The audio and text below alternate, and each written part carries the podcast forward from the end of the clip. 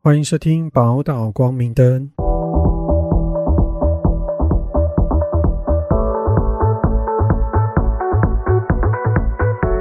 Hello，大家好，我是富雄。上一次跟大家聊的是有关于我哥的故事，不知道大家觉得如何呢？相信有听过前几集的朋友呢，时不时会听到有关于我妈的一些小故事，非常 drama，然后很喜欢情绪勒索的妇女。上一次就是有聊到我哥哥突然吃素了，所以他跟我妈的那种攻防跟最后的搏斗之下，我妈投降了。那这次我们要将故事的重点回到我妈身上。我讲我妈故事，我觉得蛮也蛮有趣的。讲到我妈的兄弟姐妹超多，他们家有七个小孩，七个超多的吧？然后有两个男生，然后我们大舅舅好像在我小时候的时候就过世，对我小舅舅还在，然后其他的全部都女生。像我之前讲，就是我们家有四个兄弟姐妹。女男女能这样子，我妈其实因为很早就生，她就是十六岁的时候认识我爸，然后这个无套妹就怀孕的，他们是两个不爱戴套的就怀孕的。我妈只念到国中完之后，因为她好，她说她那时候不喜欢念书，她就跑去当法妹，就是当洗头妹，然后青少女这样子，你知道吗？好像从乡下然后跑去台中工作，就很爱玩这样。反正她没多久就认识我爸，之后好像应该没几个月吧，就怀孕了，就怀了我大姐。所以我妈跟我大姐的年龄其实差蛮近的。倒是呢，我妈生我的时候是二十九岁的那一年生我，而且我妈很酷哦，她的生日跟我只差一天哦。这件事情我其实到很大才知道。我虽然说，因为我妈那一辈其实都不太过国历，然后他们都是过农历，所以我是好像差不多国中左右吧。国中之后比较有意思之后，反正哎靠，要我妈。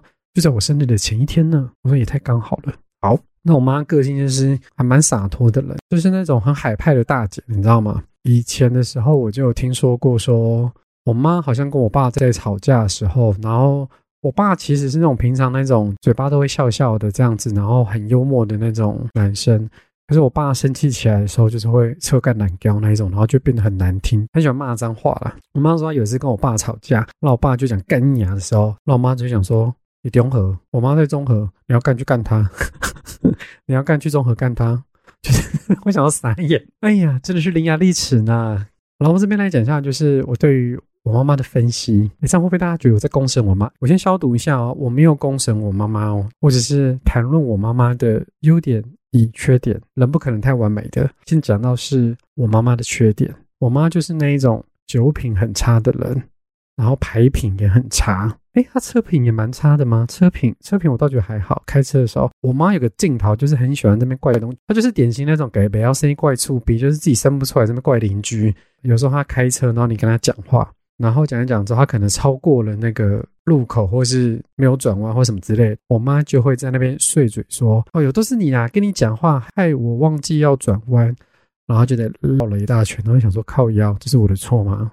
酒品很差的故事，我。我们之前在跟那个表演老师在聊的时候，就某一集就聊到，我妈就是那种喝完酒之后会闹的那一种，然后会整个人很，就是你知道吗？会大吼大叫。我安抚过她最激烈的一次是，她整个人就是瘫坐在那个地板上，然后开始那大叫大闹这样子。然后因为你很怕她去撞到什么之类，所以你会想办法想说把她挪到那个房间去睡觉这样。那时候我记得应该是我国一国二吧，诶，小六小六左右，小六国一国二的那个年纪。他那一阵子刚好住台北，然后就那阵子我有小跟他住几个月这样子，然后那一次我真的是啊昏倒在那边安抚他的时候，然后他还就是我不要我我不要去房间，我要继续喝，你继续帮我买这样子，还呼我巴掌哎，我真的是傻眼哎，我真的是觉得说我何苦啊？然后就那时候我姐他们都逃超快，因为他们知道我妈的那种酒品很差，他们都逃超快消失。我妈喝酒的那个状况真的很可怕。再讲他这个人牌品有多差。同样的精髓，他就是那种一输了之后，他就会说，还不是你们让我不开心，所以我才要赌博，所以还不是让我不开心，所以我我今天才会输这么多。我妈就是那一种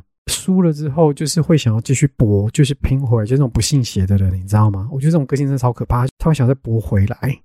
所以就会输更多。我是没有打麻将啊，有听说说他们玩的那个每一局的那个价嘛，好像真的很高那一种。诶听我亲戚讲说，他曾经好像有一晚有输到十几万的那种，就是玩很大那一种哦。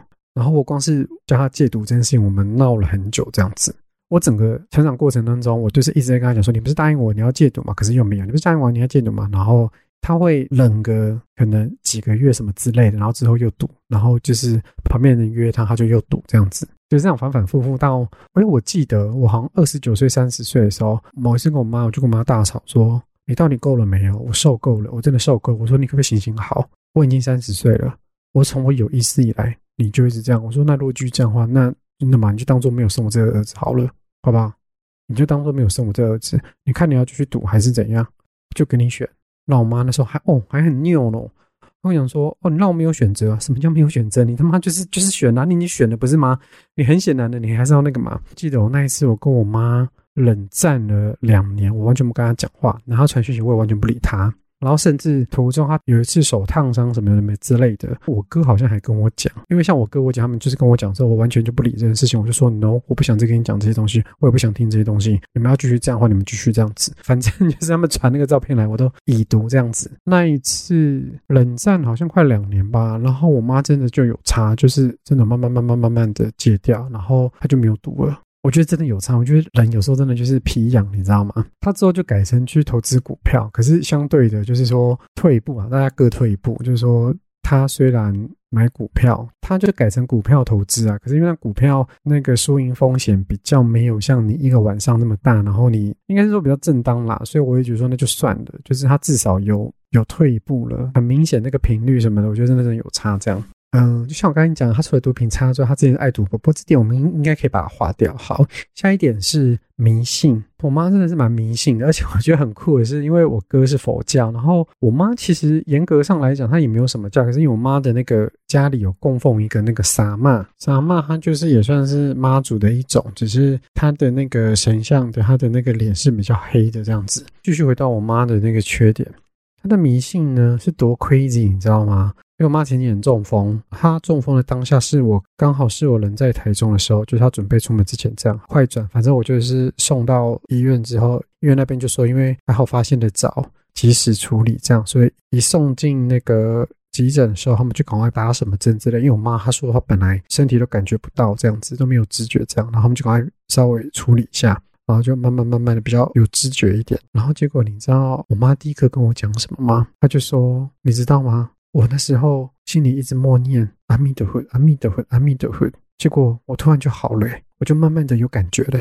哦，我真的听完之后，真是我忘记我们在公煞。我那一天有通知我兄弟姐妹跟我爸这样，然后我爸跟我姐跟我哥他们当天有临时赶下来看这样。我心里已经担心跟什么时候，我让我妈在讲些屁话的时候，我跟她讲说：好啊，那你药也不用吃啦，我们医院也不用住啦，直接搬去你大儿子那边住就好啦。你就睡在佛祖的下面就好啦。你可以搞清楚一件事情吗？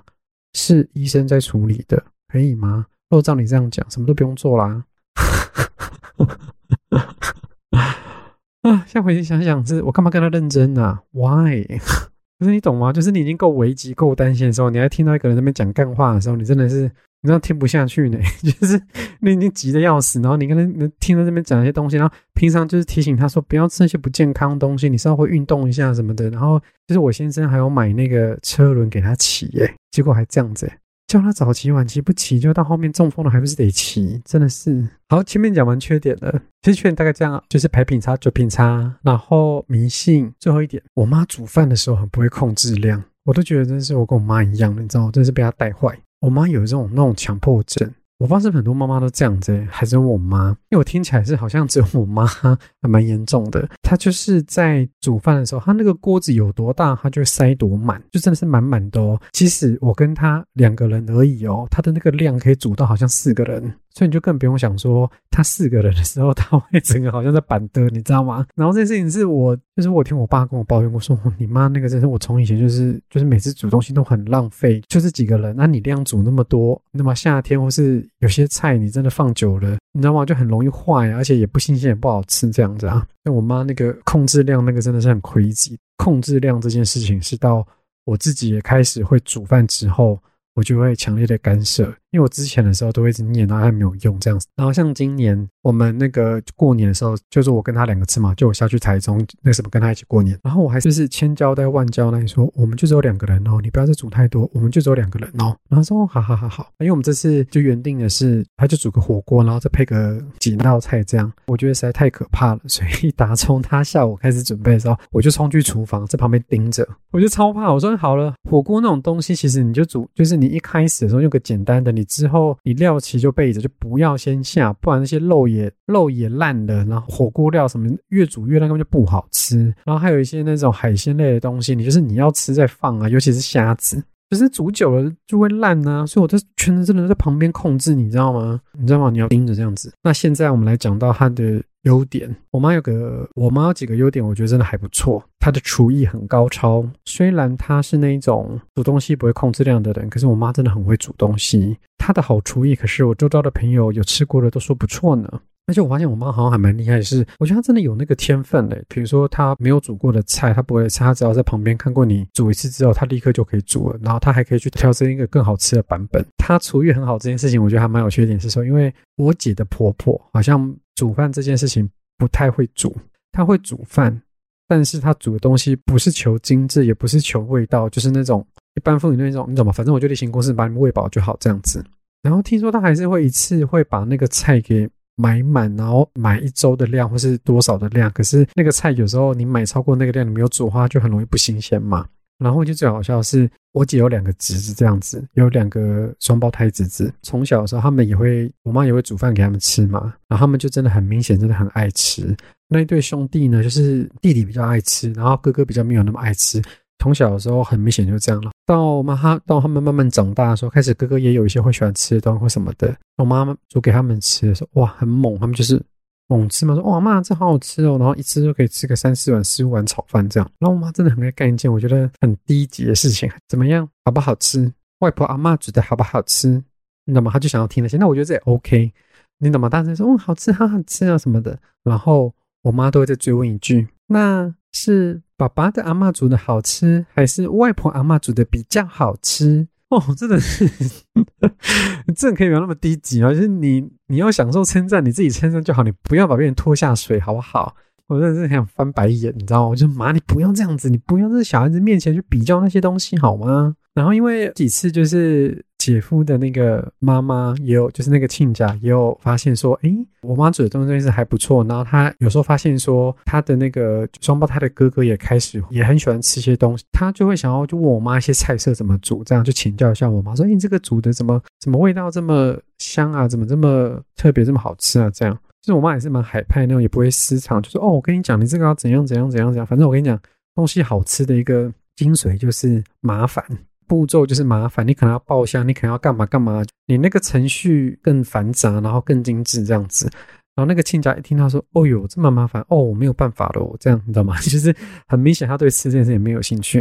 然后因为像我妈，她本身会这么喜欢煮东西，就是的一个还蛮大的其实因为我妈也蛮喜欢吃的，就我妈真的是爱吃的人。好，这是一个我觉得还蛮我妈还蛮棒的一个优点。然后像我妈，她有几道我觉得还蛮酷的。我妈的那个卤味真的很特别，就我妈会加一些很很特别的那个调味料去煮，然后那味道就哦，Oh my god，那个卤味真的是，我记得我大学的时候，我还有一次有特地把那个卤味带去分给一些同学吃，然后我记得他们的眼神也是都为之一亮这样。然后像我有个朋友，他很喜欢吃我妈的麻油鸡饭，所以我们去台中的时候，我要回去的时候，就我那个朋友都会问我说：“哎，你妈这次有煮那个吗？麻油鸡饭吗？”就很想要吃，你知道吗？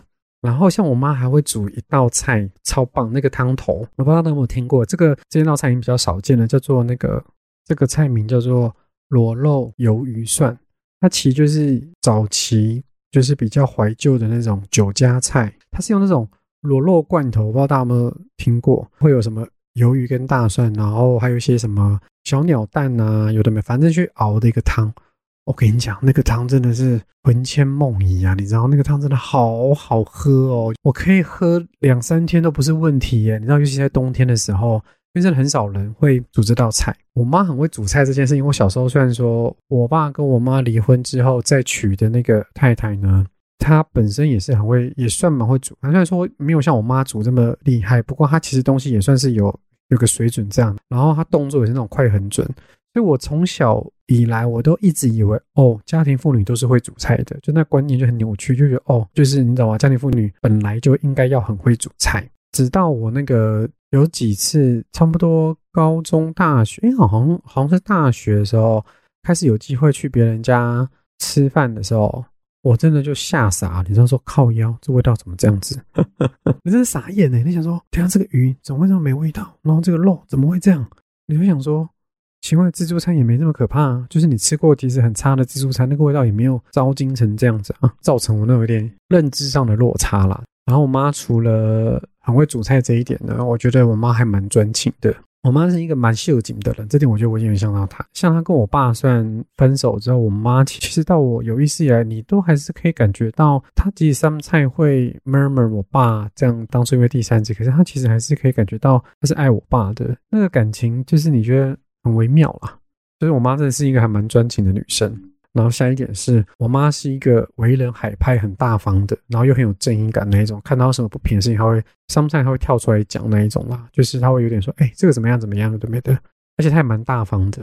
那我妈就是那种很有义气的那一种。她就是那种你对她三分好，她会回报你六分的那一种。然后有时候她纯粹就是那种：“哎，一起来，一起来。”然后我觉得这一点可能是有关于她那个出生在那种。可能是大家庭那种兄弟姐妹那种感情这样子吧，所以他们很热情，你知道吗？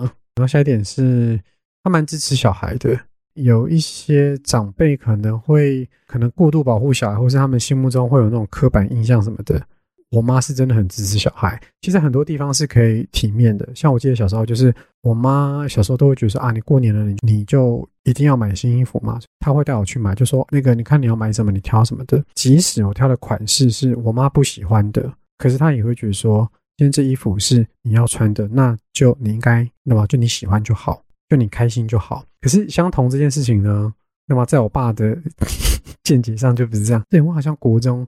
有一次我不知道那一次就为什么是是我爸会陪我去买衣服，可能我叫他去付钱吧。正常你来讲应该是他拿钱给我，就我自己去买。反正就那一次是他陪我去买衣服，然后我就要挑个就某个那个裤子，你知道，就那时候比较流行的那种宽裤，这样九分裤宽裤。然后他可能在他的审美观里面，那裤子你知道就不是他喜欢的样子，他就说这真的很丑，你干嘛要买？然后我还直接回答说，是我要穿的还是你要穿的？哎呦！怎么长大想起来怎么那么觉得还蛮有道理的嘛？是我要穿还是你要穿？因为我记得那时候我有点不爽，我想说到底有完没完呢？就你来付完钱就走了，你在那边啰嗦什么？因为我妈不会这样，我妈我妈正常你来讲话就是好，你就去买，我钱拿给你自己就去买。我妈有时候会陪我去，是说她想要杀价，所以她会陪我去。可她最终还是会尊重说好，你喜欢什么就自己买，你喜欢什么那就是我尊重你这样子。这其实从很小的地方你可以体现出来这样。我爸在其他地方也是都还蛮支持的，可是不是重点，这不是今天要，那么今天不是 talk about him，现在 talk about my mom，好不好？这边可以补充一点，然后我妈虽然说她煮饭很好吃啊，就是厨艺不错这点，可是我觉得她在这边呢，她有个缺点是她很看心情，就是那个品质是很看心情，有时候的时候她就真的很随便，而且怎么今天这道菜的这味道有点不太一样。或是说啊，我忘记加那个什么什么的，因为想说那个没有，我就 你知道吗？因为像我现在，你会觉得说，因为他年纪大了，然后我就觉得其实我也没有一定要吃什么，也没有一定要吃他煮的，我会觉得说他也不要那么麻烦什么。可是因为我妈会有那种心态，会觉得说啊，你难得下来，就是我还是煮，就是我还是煮一下，就是他会有那种妈妈的那种，我不知道那种框架还是那种爱吧，就会觉得说，哎，难得下来，我真的喜欢吃什么，就没关系，没关系，我至少煮个。一顿两顿是你爱吃的嘛？什么什么这样？我还很喜欢吃我妈的炒米粉。我其实本来是一个很讨厌吃炒米粉的，我觉得炒米粉其实很干，然后那味道有时候会有点那个组合，有时候你会觉得不好。就是好吃的炒米粉其实真的不多。然后可是我妈很厉害哦，她，因为像我有时候都吃素嘛，她可以把那个炒米粉素食，她可以做的很好吃诶。因为我开始自己有煮饭之后，我就会开始会去问我妈的一些，就是她的。拿手好菜，那种心态，然后就某个层面上是觉得说，啊，年纪也到了，应该要学着煮一些东西了。而且过哪天，那就我妈不在的时候，我得学着自己煮，然后就我妈妈的味道这样子。就我希望说那个味道可以被记下来，至少就是我自己想吃的时候，我就可以煮这样。然后像我有学过他几道菜，可是那个炒米粉呢，我怎么煮就味道就不对，因为他每次煮的时候，我其实都在旁边全程录影，然后就做记录这样子。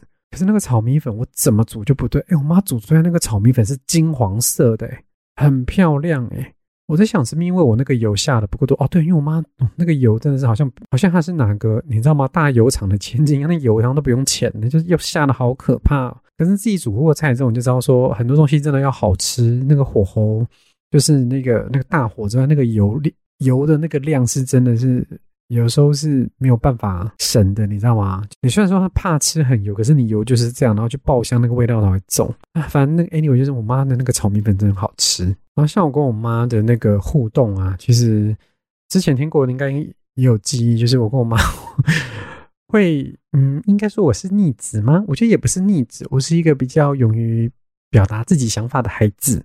我其实应该幼稚园，我我有意识以来，我爸妈就在就在闹离婚了嘛。然后我妈是应该是在我幼稚园左右的时候，她跟我爸签字离婚的。可是他们签字离婚，就是因为我爸外遇嘛，所以我妈那时候出去应该也三四年，就是我出生应该三四年、四五年之后，她才回来签字的。我妈那时候她就自己去台中生活了啊，然后她就是她工作放假的时候，她就回台北，然后。他就会带我跟我姐就是出去这样，然后像因为他怀时有时候都很都很晚的，然后像他们晚上就会先去泡个那个三温暖，然后去按摩放松一下。我永远记得是初期的时候，他们都会带我们去那个九份九份的山上泡茶。我最早期对九份的那个印象，并不是那种下午啊人很多这边逛老街的那个画面，什么吃一元不是不是。我对九份最早期的那个印象是在半夜泡茶，看那个夜景这样子。平常是我妈会上来嘛，然后有时候是很偶，是我跟我姐会坐车去台中找她这样子。然后到我慢慢慢慢，我记得我蛮小，我好像小学小三、小四还是小二、小三的时候，我就有我就开始有自己坐火车去台中找我妈了。然后我妈就会来车站接我这样。然后我几乎寒暑假都是在我妈那边度过的。然后在那边就是无休止境的，就是那种无止境的喂食。还有时候像我妈有时候回台北的时候，那我记得还有一次。是他回台北，然后因为那时候是平日，那时候不是假日，然后他还跑去学校，然后跟老师讲说：“哎，希望可不可以带我去买个衣服啊？就是那么带我出去什么的。”有些老师好像 OK，有个老师就觉得说这样不行，就是太频繁吧，可能偶尔偶尔一次这样子还 OK，然后可能太多了，他会觉得说你这样会影响到小孩子上课，所以我妈之后也就没有，也就不会再跑来学校了，她就等我下课。然后像我之前有聊过啊，就是我妈她其实是一个就是很喜欢一哭二闹三上吊的人，也就是你知道，我就喜欢情绪勒索，而且她是真的会讲那种就是啊，我去死，我不想活了，就她真的就会这样。我有意识以来，我真的都一直听到这种话哦，然后听到已经有点麻痹了，你知道吗？然后是我知道，我最后就是她都会吵什么，比如说她跟我姐摩擦了怎样怎样之类的，她就会说哦，你姐怎么这样子啊？我不要活了之类。然后直到我大学有一次，我真的已经很。很累很沮丧了，我就我记得那时候，我还记得那个时候是我那时候当那个系会长的时候，然后就那一阵子可能比较会处理有关于那种人际的摩擦、人际的情绪，就会比较可以比较会沟通一点，就是而不再是那种一昧的接受他的情绪。我那一次又等他闹完之后，我就非常冷静的跟他讲说：“请问你这样对我公平吗？你这样对我公平吗？你不能每次都跟姐姐吵完架之后，你跑来跟我闹啊？请问这是我的错吗？”你怎么会因为跟他吵架，然后你要闹自杀？可是你却跑来跟我讲跟我闹，可是你却不是想说那个支持你的儿子不太会跟你吵架的儿子，你却因为另外一个跟你有摩擦的女儿，却来对你的儿子说你要自杀？你觉得你这样对我公平吗？然后很神奇的，这好像一个开关，你知道吗？他从那一次之后，他再也没有跟我讲闹自杀这个。闹是会闹，可是他再也不会讲这种你懂吗？我要去死这种东西的。他之后跟我姐吵架有摩擦的时候，他就会变成是他跟他们冷战啊，不然就是说他会跟我说：“我跟你讲，我可能看不到他那个什么当妈妈的那个报应。那我可能看不到的话，那你就帮我看，你就帮我看他的小孩会怎么对他。”结果呢，就我姐生小孩之后呢，嗯，我看我妈好像觉得还蛮痛快的，她可能有看到她想要看到的东西呢。然后像我跟我妈平常聊天的时候，其实很多人会很震惊，说：“ 天哪，你怎么跟你妈这样讲话？你这样不会很过分吗？” 那我先生初期的时候，他都很震撼，说：“哇，你怎么这样跟你妈讲话？你怎么这样子跟长辈讲话什么的？”可是因为他不知道那时候每个家庭都有他们自己相处的模式。不过确实也这样，就是我妈初期也会就说：“你怎么可以这样讲话？我是妈妈呢。”他会讲那句话：“我是妈妈呢，你怎么可以这样讲？”我发现这是很多那种情绪勒索的话都会讲的。然后像我都直接回答说。像我都回他说笑死人了。你说你是妈妈，你妈妈没有妈妈样子，跟我吵这种东西，跟我讲这种东西，笑死人了。然后一开始也是你知道吗？经历那种很震撼，然后可能还会边哭边吼我这样什么，然后到后面我发现那方就把那个撑开，就像伤口一样，你知道吗？撑撑撑撑开，就他的那个 range 已经开始开了之后，他其实也麻痹了，他其实心脏也变强了，然后他好像也可以开始接受说我是可以跟他用比较好好的沟通方式这样什么的。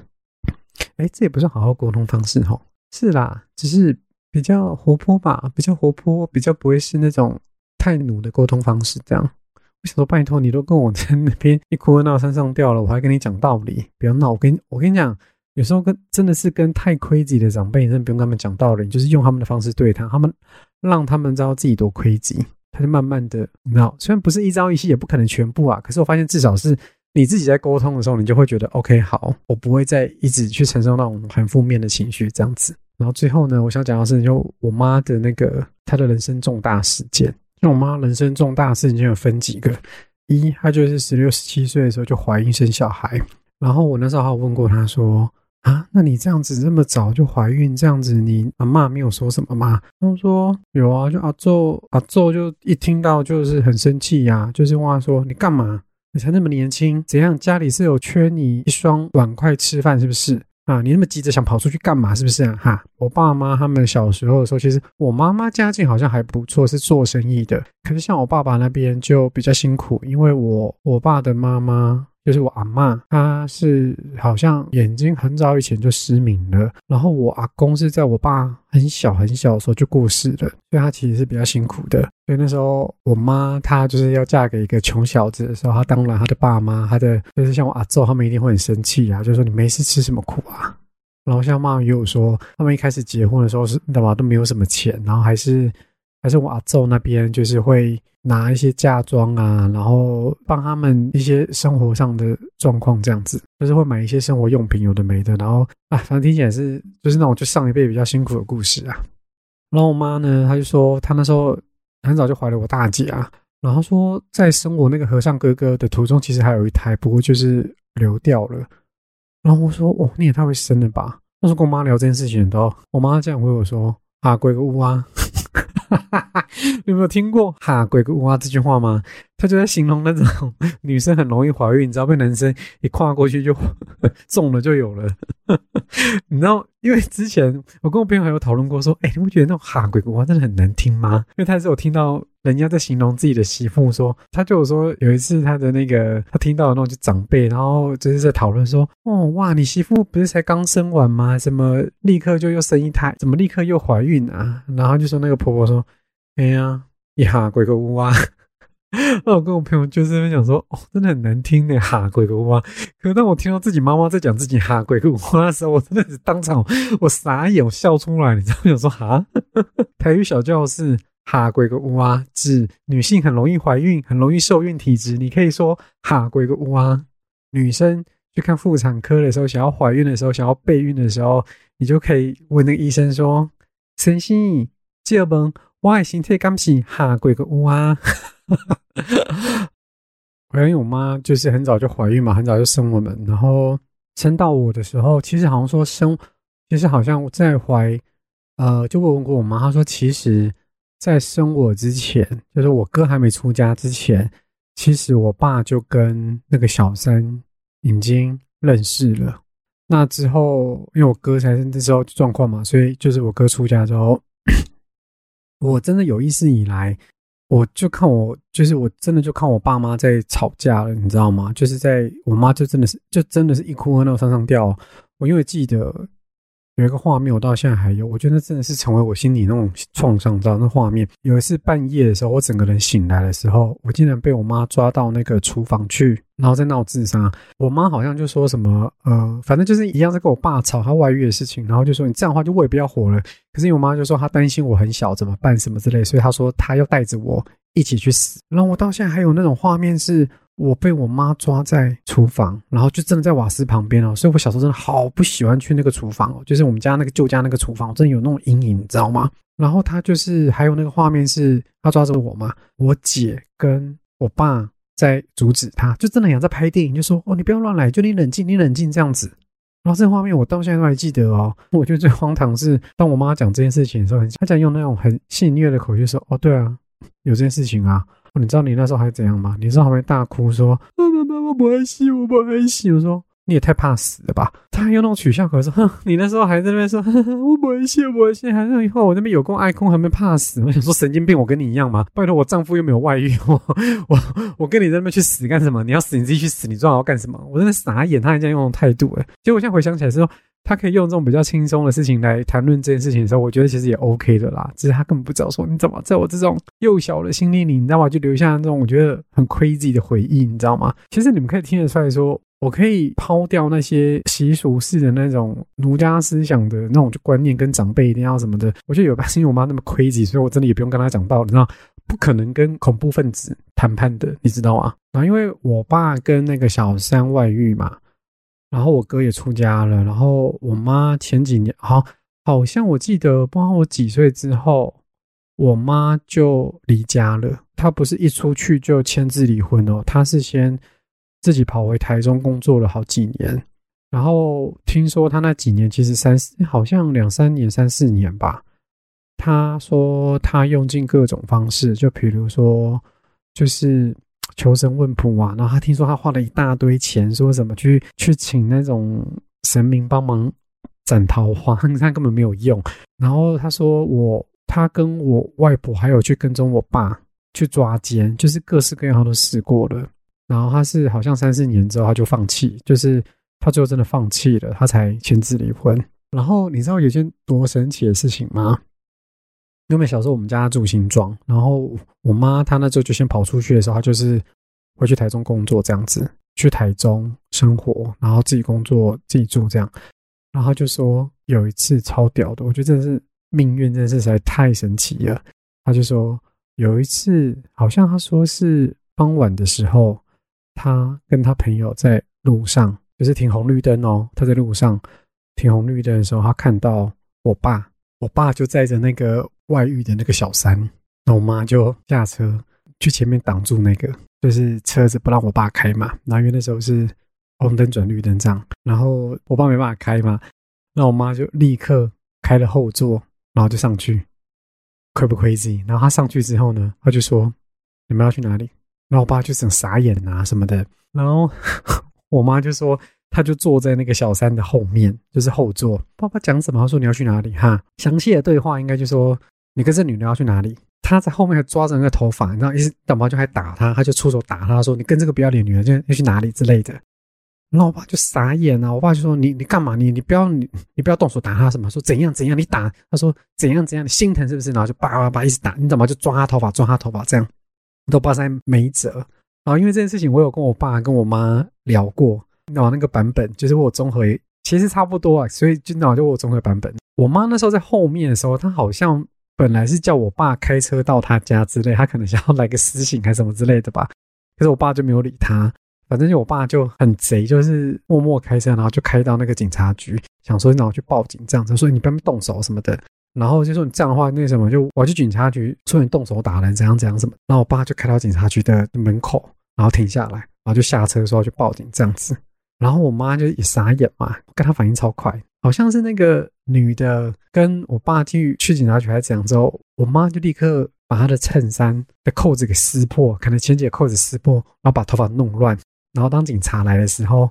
因为我爸可能刚讲说，说我妈打人什么的，那我妈说她立刻把她头发给弄乱，然后把扣子给把衣服给弄乱。一看到警察局的时候，就大哭大闹说：“我先生为了那个女的打我，我先生为了那个小三打我，我先生为了那个小三动手打我。”然后他把警，然后警察看的也傻眼，也没办法说：“啊，我们没有在处理这种东西呢，你们自己回去处理，你们自己回去处理呀。”啊！我那时候听的时候，我想说：“我的妈呀，就是妈，真的是抓妈到极点，是抓妈 queen 哎，真的是，而且反应也太快了吧，你知道吗？”然后这件事情是我听过，我听过，这是他们那种三个人周旋的时候，我就觉得最 crazy 的事情啊。因为其实我爸在跟那个女的纠缠的时候，我妈其实他们其实在以前在菜市场做生意的时候就碰过了。然后就我妈就是好几次都就真的在外面上演那种全武行，然后其实你知道吗？就那个女的还蛮怕我妈，就是因为我妈真的是没有在跟你客气，你知道吗？可是她一样还是不肯跟我爸离婚这样，因为他们这样一路纠缠好像三四年吧，然后我妈才签字离婚这样。我曾经就有问过一次我妈说，然后那你那时候签字的时候，你心里觉得怎样？你会觉得就是比较放松吗？还是觉得不甘心？她说没有啊，就觉得解脱啦。然后就问她说，所以你那时候为什么会决定要放弃？然后我妈就说，她记得是因为那时候我外婆就跟她说，好了啦，也够了啦。然后像我前面讲，就是都是我外婆陪她去求神问卜啊，然后去拜拜，就问算命干嘛干嘛，然后还陪我妈去抓奸啊，还去跟踪什么的。啊然后因为之后我哥就出家嘛，可能就是出家了一两年、两三年吧。然后我外婆就说，好了啦，也够了啦，你不想想你自己，你想想你大儿子吧。他都要出家了，他都出家了，你这样子，说你这样子要怎么让他放下心，好好出家呢？然后我妈就觉得，哎，有时候我觉得那种 当妈妈的那种，哦靠呀，我讲好想哭啊！有时候我觉得那种他妈妈很很坚强的那种，就是说。Sometimes 你不会为了自己，你是为了你的小孩，你才肯做出妥协，你知道吗？这也是我真的很佩服我妈的。就是我有时候回想，就是因为我是长大这几年，然后会主动去跟他聊，然后我想要听他们那时候实际上到底是发生什么事情的时候。然后像我上次有说，因为我妈中风的关系，所以她才有机会跟我哥就是有比较长的相处时间。自从我哥出家之后，然后你就觉得 Oh my God，你就觉得说。